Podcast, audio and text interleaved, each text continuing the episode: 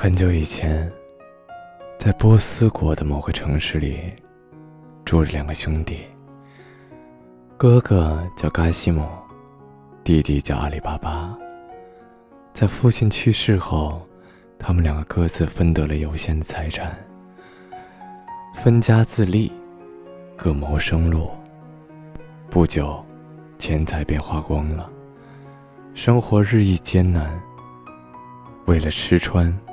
虎口度日，兄弟俩不得不日夜奔波，吃苦耐劳。后来，嘎西姆幸运地与一个富商的女儿结了婚，他继承了岳父的产业，开始走上了做生意的道路。由于生意兴隆，发展迅速，嘎西姆很快就成了远近闻名的大富商。阿里巴巴娶了一个穷苦人家的女儿，夫妻俩过着贫苦的生活，全部的家当除了一间破屋，就只有三匹毛驴。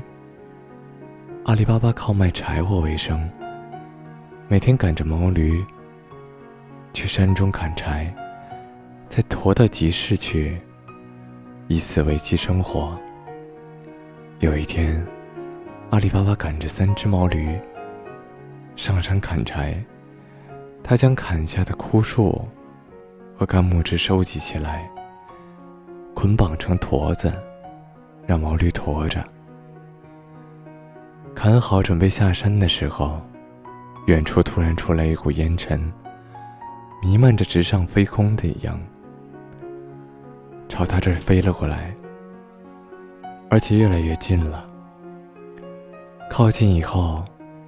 他才看清楚，那是一支军队，正急速的向这个方向冲过来。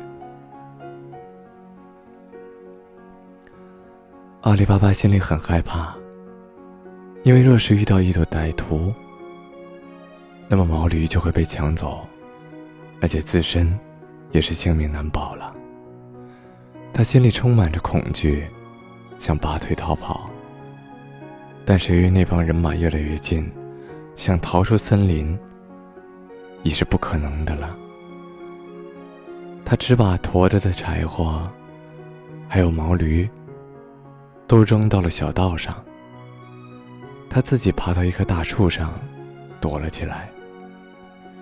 那棵大树生长在一个巨大、陡峭的石头旁边。